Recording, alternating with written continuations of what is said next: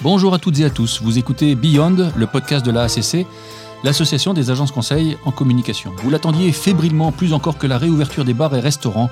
Voici le nouvel épisode de Beyond, le podcast de la publicité, du digital, des agences et de la communication. Nous sommes dans nos studios habituels avec toute l'équipe de production que je salue et que je remercie. Je suis Emmanuel de Saint-Bon, le fondateur de l'agence Roxane, et je suis ravi de passer cette grosse demi-heure nichée dans vos oreilles.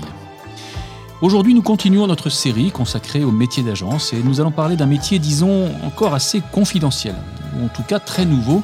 Alors évidemment, on part sur un acronyme, et pas ceux qui sont connus et qu'on a déjà vus ensemble, comme DA, DG ou CR. Non, non, ce serait trop simple. Alors, je prends mon sac à lettres, comme au Scrabble, je sors le C, le T et le O. Voilà, CTO, CTO en anglais, pour Chief Technical Officer. Pour cette session, j'ai le grand plaisir de recevoir Sylvain Frigui, CTO de l'agence Hands, et Romain Troche, le cofondateur et CTO de l'agence Spin Interactive. Bonjour messieurs. Bonjour. Bonjour. Bonjour, ravi de vous avoir.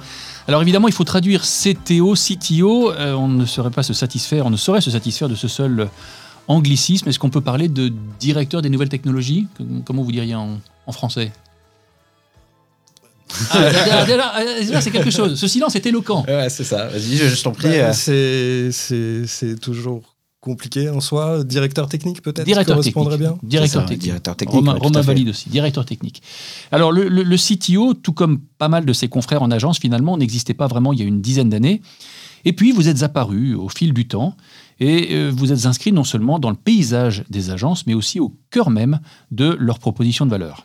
Il faut dire qu'avec l'explosion du digital et des réseaux sociaux, les agences de communication avaient besoin de profils comme le vôtre, capables de comprendre et maîtriser le langage des machines et surtout d'en tirer le meilleur en innovant, en testant, en détournant parfois ces nouvelles technologies qui s'offrent à nous. Le CTO a une double casquette. D'abord, et je vais peut-être vous surprendre, celle de créatif. Mais oui, même si cela saute, saute pas aux yeux de prime abord, vous travaillez étroitement avec les directeurs artistiques, les concepteurs-rédacteurs, les chefs de projet. Vous les aiguillez, vous rendez leurs idées farfelues viables, vous les rendez plus droites, mieux adaptées et surtout plus fortes. Mais d'un autre côté, et c'est bien là aussi l'essence de votre talent, vous savez relever vos manches et avaler des lignes de code quand certains paniquent devant une formule sur leur tableur Excel. Parce qu'un CTO, c'est aussi ça, seul, face à la machine, à naviguer de balise HTML en balise HTML, à essayer de craquer le truc, de traquer le bug. Et tout ça pourquoi, je vous le demande? Mais pour rendre le digital plus beau, plus immersif, plus expérientiel, plus fluide aussi, plus chouette, quoi. Oui, c'est bien, l'émission n'a pas commencé, on a déjà envie de vous dire merci. C'est sympa, hein Bon. Sympa. Alors, ma première question va être très simple. Pourquoi Vous savez que certains connaissent encore mal votre métier. Alors, je- voudrais que vous nous le présentiez. En quoi est-ce qu'il consiste? Quels sont euh, vos terrains d'intervention Quels sont vos enjeux en tant que CTO en agence Qui commence Qui vous voulez euh, C'est open, hein Alors, selon moi, il y, a, il y a deux aspects euh, dans le métier de CTO. Euh, le premier, il est à l'intention de l'extérieur, donc des clients principalement, qui est ce- celui de bien conseiller et de faire les bons choix par rapport aux problématiques qui nous sont exposées. Conseil, oui. Conseil. Et le deuxième, il est en interne pour, euh, de la même manière, supporter euh, les équipes et les créatifs. euh, Supporter au sens anglais du terme, rassure-moi. Oui, ah oui. dans le sens anglais du Les terme. soutenir, les Soutenir, accompagner. pardon. D'accord, très bien. c'est soutenir et surtout euh, rendre possible. Euh, c'est là où, pour moi, je vois mon métier et ma valeur dans le fait de rendre possible les idées les plus farfelues. Alors c'est déjà intéressant, je, je réagis, il y a déjà deux dimensions à ce que tu viens de dire, celle à la fois, et on en parlera, celle à la fois d'expert et de manager, hein, quand tu parles des équipes, et puis aussi celui qui pense, mais aussi celui qui exécute, celui qui rend concret les choses. hein. C'est pas fait. juste un métier de, de conception.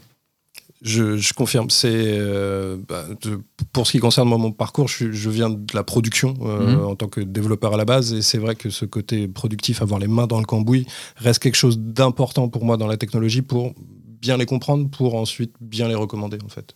D'accord, question de culture sans doute, question de- Question de. De bah, la culture, oui. euh, qui, la curiosité aussi, pour assouvir euh, le besoin de comprendre les technologies qui sont pas forcément faciles de prime abord à saisir, comme des technologies, je sais pas, les mots à la mode comme blockchain ou intelligence artificielle, qui sont des énormes ensembles qui recouvrent beaucoup de réalités différentes. Donc mettre les mains dans le cambouis permet de mieux saisir l'objet qu'ensuite pour pouvoir le recommander. Mais ça veut dire, et ça laisse entendre aussi une troisième chose, c'est que quand vous dites mettre les mains dans le cambouis, c'est pour exécuter, mais aussi c'est parfois c'est pour tester, c'est pour expérimenter, c'est pour bidouiller. On est, on, vous, vous reconnaissez ce terme de bidouille, de- d'assemblage, de mash-up, comme disent les Anglais? Oui. Romain? Oui, ce qu'on peut dire, c'est qu'on est des makers. C'est surtout on fait les choses. Donc euh, il y a forcément une euh, phase en amont de compréhension. Et dans cette phase de compréhension, on doit mettre les mains dedans. Donc c'est pas juste. L'idée, c'est toujours pareil. C'est que si on est CTO et qu'on arrive devant un client, qu'on lui dit euh, je maîtrise cette technologie, regardez, j'ai le bouquin. En fait, tout le monde peut avoir le bouquin et ça prouve rien du tout. Par contre, si j'arrive devant vous en disant regardez, je peux faire ce site internet, cette application mobile avec cette technologie et j'ai déjà commencé à la bidouiller, à la prototyper, à la montrer, j'ai la preuve comme quoi j'ai bien fait les choses en amont et que j'ai vraiment une réelle maîtrise de ces Hmm. technologies-là, là, on peut vraiment arriver à sortir des, des projets. Mais ce qui veut dire une chose qui est intéressante, c'est que, et on en parlera tout à l'heure d'ailleurs sur les débouchés des gens qui s'intéressent à cette carrière, qui peuvent aller travailler en agence ou en conseil, là tu viens de dire un truc qui distingue l'agence peut-être de certains cabinets de conseil qui se contentent de penser ou de concevoir ou de créer des directives. L'agence exécute. L'agence, tu l'as très bien dit Sylvain, rend possible les choses. Elle incarne les choses. Ça, c'est quand même euh, intéressant. La question que je me pose également, c'est les enjeux de, la présence de CTO pour une agence dans son paysage concurrentiel vis-à-vis de ses, ses clients. Qu'est-ce que c'est? C'est d'aller toujours plus loin? Ça veut dire d'expérimenter, d'emmener le client dans des, des sphères un peu nouvelles Qu'est-ce que... Alors, pour ce qui concerne la technologie, je vais, je vais, je vais presque pas répondre à la question que tu poses et Ouais, revenir un peu à la question d'avant. C'est, euh, dans l'idée de bidou, il y a quelque chose d'important, c'est que euh, beaucoup les, les technologies, on commence à les aborder sous forme documentaire. C'est-à-dire, on a accès aux, aux documentations des différentes technologies. Or, la simple documentation, c'est comme euh, ça peut être un, un- un beau livre euh, bien conçu, et quand on met vraiment les mains à l'intérieur, on découvre toutes les limites, toutes les failles, euh, parce qu'il ne faut pas oublier que quand même aussi un des buts du métier, c'est de pouvoir chiffrer euh, pour euh, faire une estimation des coûts et du temps passé. Et que si on n'a pas cette phase pratique, selon moi, on navigue complètement à vue, Hmm. sur- uniquement sur la base de documentation, sans savoir vraiment ce qu'on fait. Et du coup, on pêche dans le rôle de conseil euh, qu'on pourrait avoir. On donne des mauvais conseils. Alors c'est intéressant là encore, ça me fait réagir puisque on a vu tout à l'heure qu'il pouvait y avoir euh, un rôle d'exécution et un rôle de, de manager. hein. ça dépend, on va en parler peut-être de la taille des agences ou de leur positionnement. Là, il y a une troisième dimension que tu évoques, c'est celle de conseil. Et ce qui laisse entendre, on en, on en parlera sans doute tout à l'heure, que vous êtes évidemment parfois exposé aux clients Euh, tout le temps. tout, le temps. Ouais. Donc c'est pas juste un métier interne avec les équipes, avec les devs, Bah, pas le métier de CTO. pas le métier de CTO. Alors, il faut, il oui, faut Romain, vraiment ouais. distinguer le métier du, de CTO et après en interne, on va dire le lead developer euh, qui va lui en- incarner en fait en, in- Hmm. en interne le management, toute la technique aussi en interne. un peu donc comme le- le DA et le DC, un directeur Voilà. artistique et le directeur de création qui lui est très exposé en clientèle. Exactement. D'accord. Donc euh, l'un des premiers métiers du CTO, euh, pour te reprendre, c'est de rassurer. Je suis tout à fait d'accord parce qu'on a un petit peu discuté avant euh, au niveau du client. Mais on rassure comment? Eh ben on rassure euh, à la différence du conseil pour revenir là-dessus, c'est que on sait, on engage en fait notre agence sur la faisabilité du projet. Là où en conseil, on va arriver et dire il faudrait faire ci, utiliser telle chose, on va évaluer les risques, euh, voilà. Donc ça c'est du conseil, euh, on va dire euh, classique.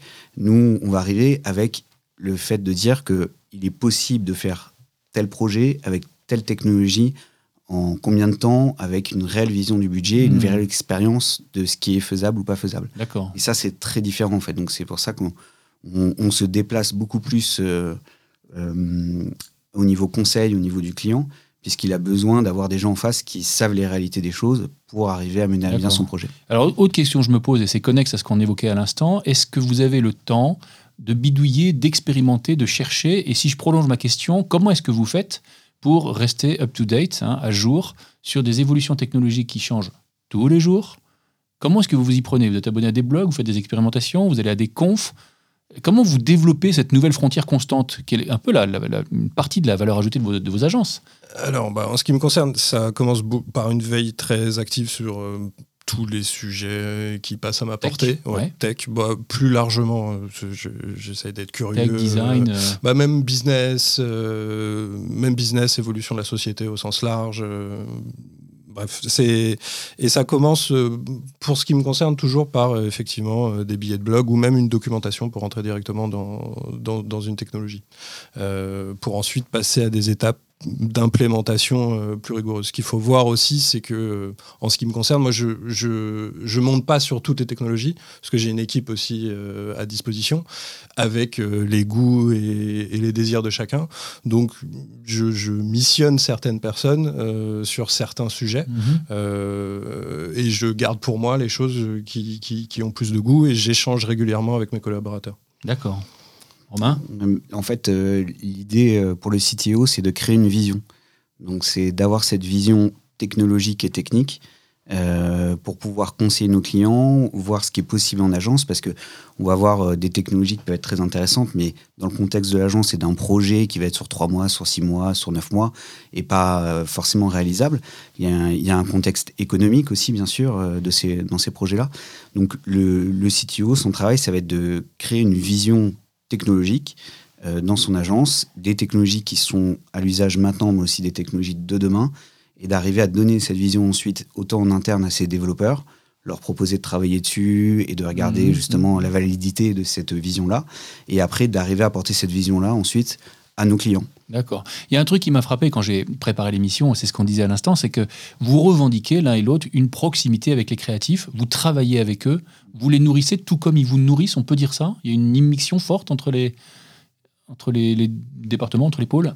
Euh, c'est évident. C'est une des raisons pour lesquelles euh, moi j'ai voulu euh, monter l'agence dans laquelle euh, je travaille. C'est euh, j'ai été longtemps développeur et en soi j'arrivais toujours en fin de projet et du coup je récoltais des choses qui avaient été conçues par d'autres et je relevais tous les problèmes. euh, C'était le moment où on constatait tous les problèmes qui s'étaient accumulés lors de la conception. Et c'est normal C'est-à-dire que ce qu'on avait vendu, c'était pas possible souvent, ce genre de choses. C'est pas tout à fait ça. C'est, ça reste quand même des objets. Les, les- les- les objets qu'on produit restent quand même des objets complexes et il est difficile euh, d'aborder lors de la simple phase de conception euh, toutes les problématiques de manière euh, pertinente. Il y a forcément à la marge des petits éléments qui sont euh, passés à la trappe.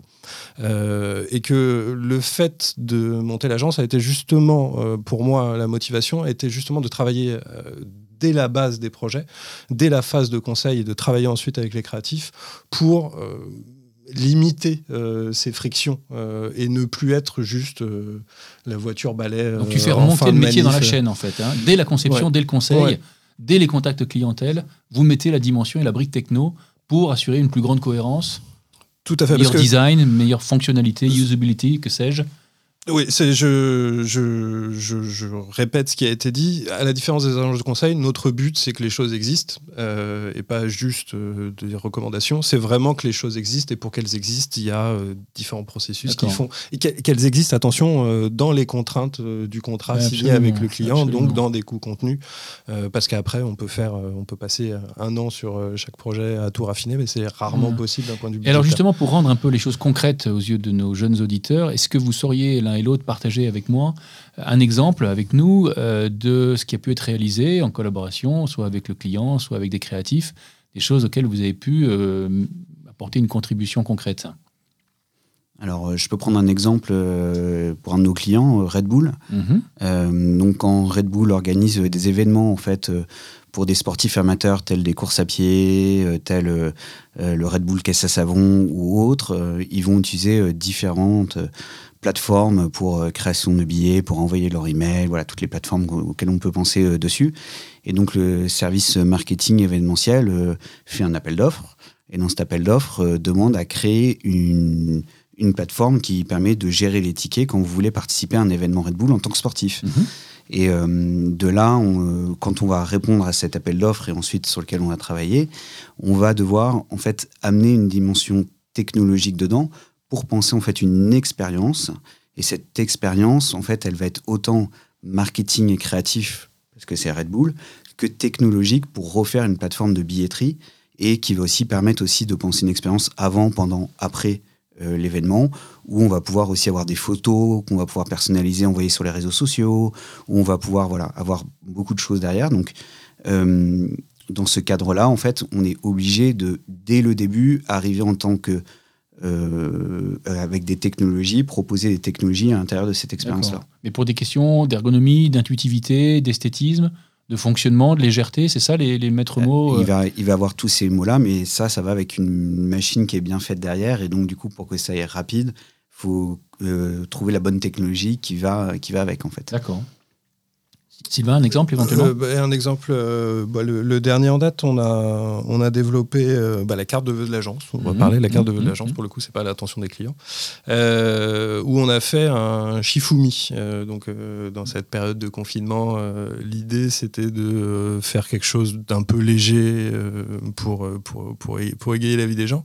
Et on s'est appuyé sur l'intelligence arti- artificielle de Google pour faire ça, de la reconnaissance des mains pour euh, jouer directement avec la caméra. euh, et tout ça, ça a entraîné euh, beaucoup, beaucoup de travail sur euh, la faisabilité de la chose. Parce qu'il ne faut pas oublier aussi, c'est qu'on on est des agences digitales, donc on s'exprime sur le web et qu'il y a quand même toujours la contrainte de la, de la rapidité, de l'optimisation Absolument. euh, au ma- maximum. Euh, L'optimisation doit toujours faire partie de tout, de, de- de- des prérequis de, de chaque projet. Euh, et donc, en s'appuyant sur notamment les technologies de Google, on est parvenu à mettre en place ce jeu qui a rencontré un succès Un certain. bon succès. Ouais, ouais, Mais c'est vrai que quand on y réfléchit, euh, l'Internet, le digital, le web, c'est plus seulement des écrans. Le terrain d'expression que les agences peuvent rendre possible pour les annonceurs, il est immense. Tu as parlé de blockchain, intelligence artificielle, l'Internet de la voix, l'Internet des objets.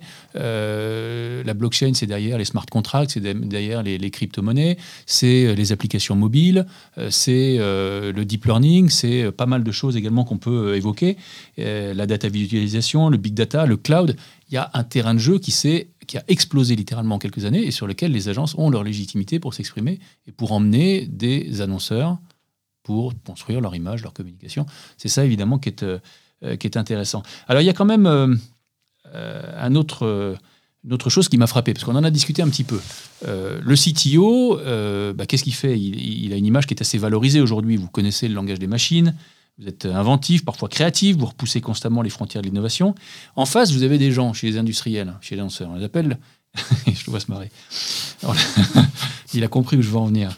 On les appelle les DSI. Et DSI, ils ont dans lui une image un peu moins cool. On parle plus de sécurité, d'uniformité, de procédure, de compliance, etc. Il n'y a pas un peu de DSI dans votre métier, là, d'agence hein Avouez-le? Ah, mais bien sûr. Ah. Bien sûr. C'est-à-dire que quand on va faire une recommandation technique, il y a autant le côté, justement, on va dire qu'on va faire une belle machine cool en front avec les belles technologies qui vont avec et qui vont être performantes, mais aussi qui va être sécurisée, Solide, solide, voilà. qui va être maintenue dans le temps, et c'est penser toutes ces composantes. Et ça, c'est vraiment la particularité justement d'être en agence, c'est de pas se focus uniquement sur la partie, euh, on va dire, euh, compliance, sécurité et outils informatiques, mais d'avoir aussi un aspect très créatif et front. Donc, c'est ça qui va faire vraiment la différence en- entre les deux, en fait. Faire en sorte que même quand il y a un incendie chez OVH qui, qui altère un tiers du web français, vous, vous jouez de tout ça, vous passez entre les gouttes, vous avez prévu la solution de rechange. Ne pas aller chez OVH, ouais. Ouais, c'est Ah, ça, bah, exact, exact. Pourtant, on adore tous OVH, j'imagine, mais euh, c'est ce genre de solution-là pour assurer la continuité de service malgré les déboires, malgré les imprévus, malgré les attaques, les phishing. Ça, c'est, on, est, on, on est confronté à ça aussi tous les jours. Donc, il y a un aspect aussi tech, sécurité, solidité hyper dans important. votre métier, très important, Mm. Essentiellement. essentiel. Mm. D'accord. Oui, donc c'est assez complet d'avoir ce métier d'expertise, de manager, de création, de sécurité. On voit bien que les qualités qu'il faut déployer sont assez nombreuses et que les cheminements pour y arriver, euh, bah, il faut connaître la technique, il faut avoir, euh, faut avoir pissé du code, comme on dit euh, vulgairement. hein. Pardonnez-moi pour l'expression, mais c'est comme ça que. Alors, je me posais la question parce qu'on on avait évoqué, vous aviez évoqué auprès de moi en préparant ce numéro euh, de la diversité des équipes. Ça, c'est un truc qui m'a frappé également.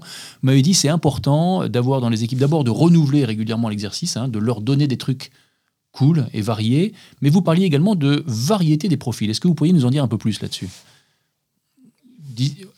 Euh, bah, en fait, c'est alors c'est quelque chose euh, qui n'existe pas depuis très longtemps. On va parler de, on va revenir euh, 10 ans. En fait, ce qui, se passe avec le web, c'est, c'est mon impression, on rentre dans une phase de euh, maturité, notamment de maturité technologique. Avec la maturité vient la spécialisation des profils. À savoir, avant, euh, il y avait quasiment que des développeurs qu'on qu'on peut qualifier maintenant de full stack, c'est-à-dire qui couvraient l'ensemble du scope euh, techniques à, déployer. Maintenant, on a besoin de beaucoup plus de profils différents parce que les problématiques sont plus exigeantes aussi bien en ce qui concerne le back, donc la partie euh, sous le tapis que les gens voient pas, que le front qui est l'interface à laquelle les gens sont exposés. Euh, si on prend le front par exemple, avec l'arrivée de, WebGL par exemple, du langage WebGL, du GLSL, c'est des langages qui n'ont rien à voir avec ce qui existait à date. Moi-même, je suis pas très compétent Mhm. à la matière.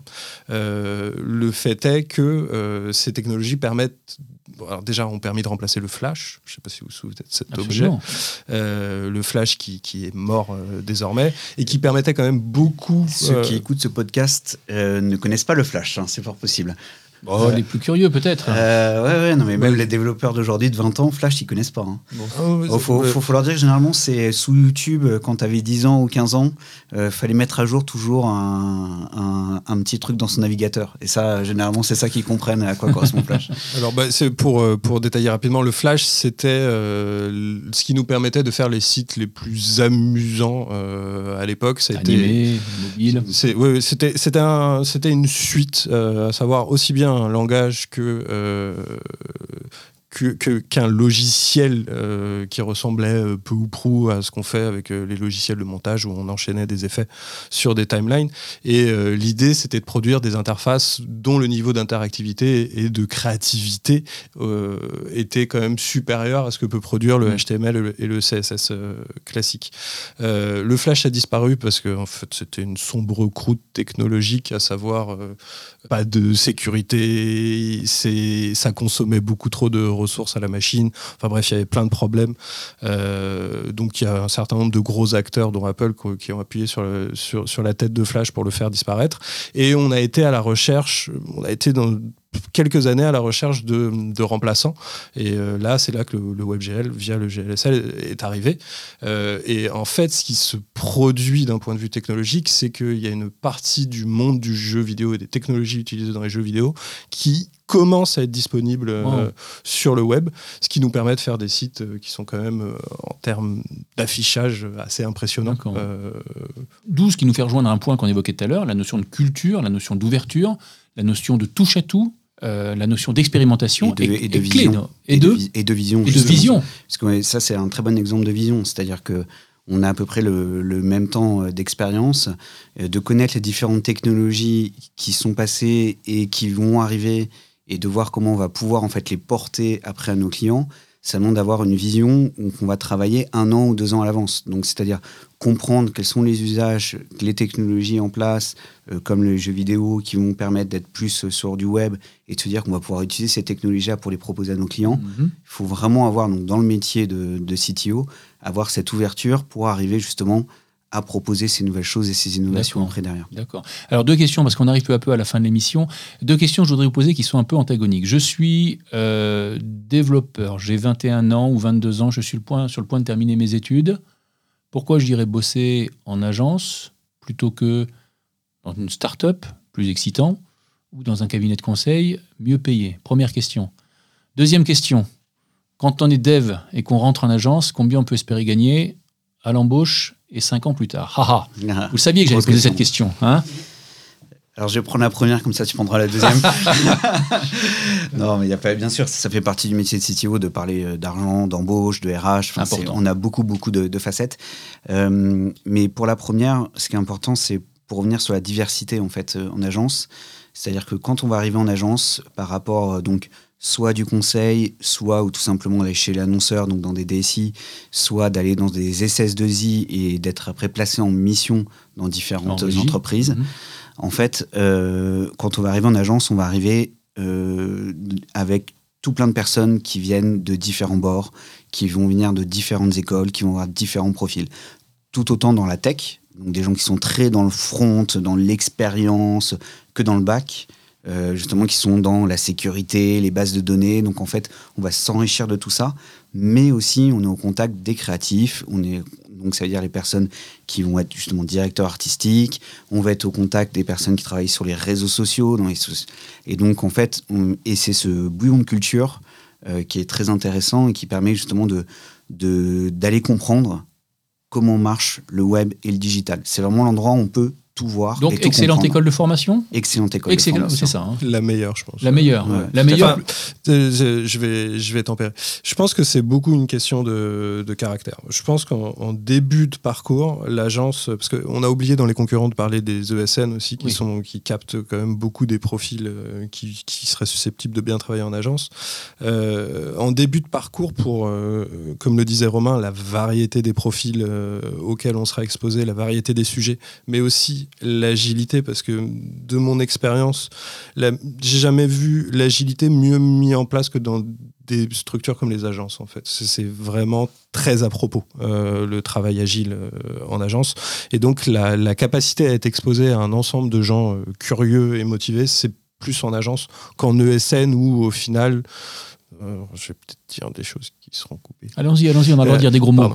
Euh, euh, au final, en ESN. Marie-Pierre Borden ne dira rien. c'est De, de, de, de l'expérience de ce que j'ai vu en ESN, on est beaucoup considéré comme un bout de viande à placer sur lequel on va faire une marge. Là où en agence, nous chez Hens par exemple, les profils qu'on recherche, c'est des caractères quel que soit le poste qu'ils vont Mmh. occuper, dans l'idée que n'importe qui peut créer, Euh, que ce soit euh, officiellement un directeur artistique ou un développeur euh, spécialisé dans les bases de D'accord. données. D'accord. On- En agence, souvent, on arrive avec euh, un contrat. Donc, on va arriver en tant que back-end ou une technologie ou en tant que junior, c'est la technologie qui nous intéresse. Mais après, souvent, le, le- on va dire que le, le métier va avancer et la personne va évoluer en fonction de ce qu'il veut faire. D'accord. Parce que comme il y a beaucoup de diversité, moi j'ai des développeurs finalement qui sont spécialisés sur des choses auxquelles ils ne s'attendaient pas du tout. J'ai des développeurs qui vont après aimer aussi euh, bah, manager, d'autres qui vont aimer se spécialiser sur une technologie. Et voilà, ça permet vraiment de se découvrir aussi. Ça, Ok, c'est- donc ça, effectivement, important. bonne école de formation, école de développement, nouvelles frontières. N'oublions pas la question de l'argent que vous semblez vouloir édulcorer, mes amis.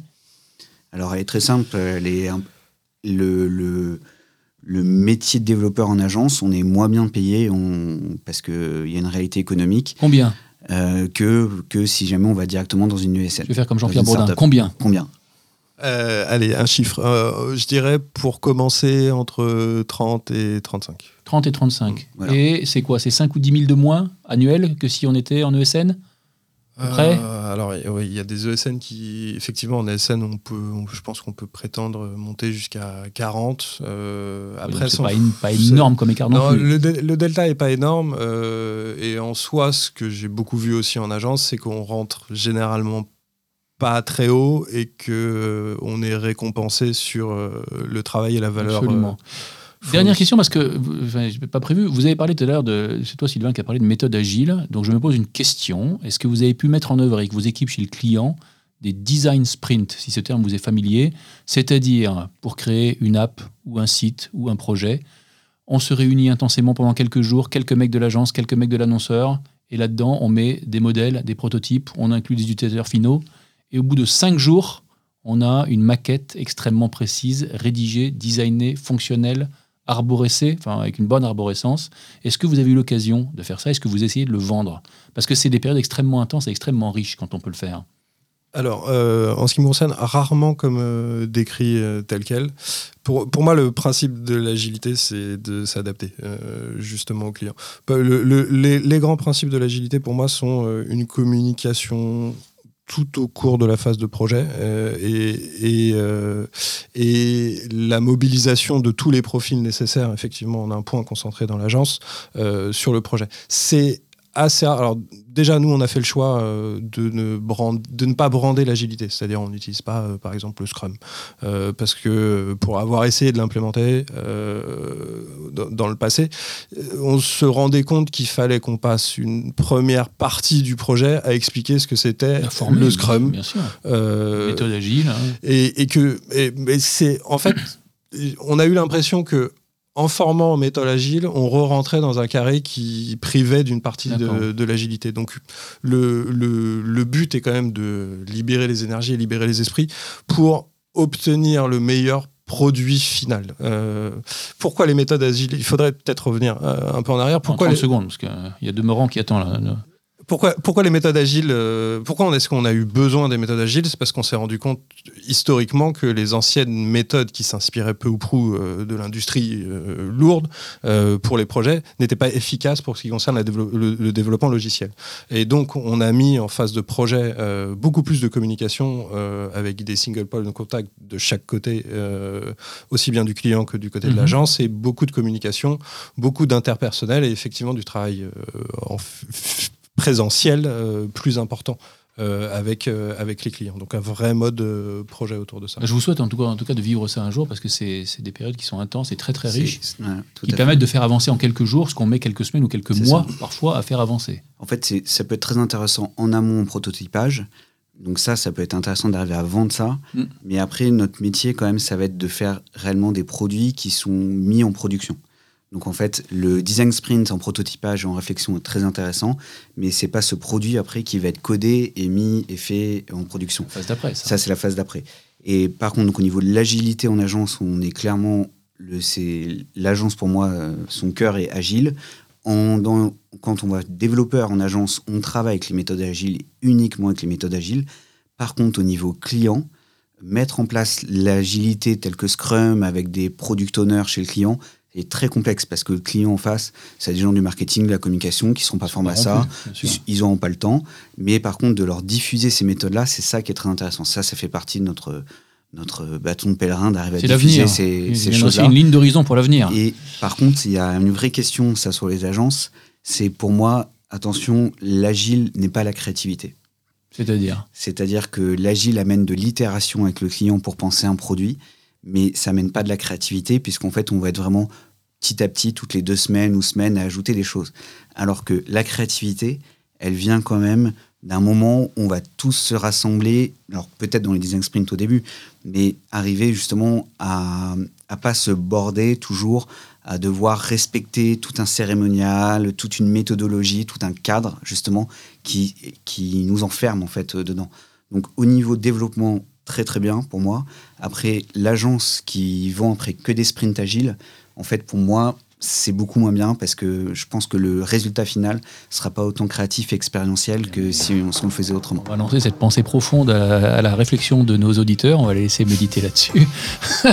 Euh, je voudrais remercier pour, euh, pour ces témoignages puisqu'on arrive à la fin de l'émission. Remercier chacun d'entre vous de l'avoir écouté. On espère que vous l'avez euh, apprécié. Je vous rappelle que vous pouvez la liker, la commenter, la partager à vos amis. Vous pouvez nous dire aussi que vous aimez ça ou pas. Romain, Sylvain, merci pour vos témoignages, pour le partage de votre expérience. Bonne route à vous, longue route. Un, moment agréable passé avec vous, intéressant. Euh, merci à Frédéric Hamelin et Rémi Janot de Copacabana Productions à la réalisation. Je rappelle que cette émission a été produite à l'initiative de l'AACC, l'Association des agences conseils en communication. Tous les épisodes précédents sont disponibles sur vos plateformes d'écoute favorites et sur Beyond, le site dédié au métier de la com, donc beyond-talent.com. Salut à toutes et à tous, bonne journée.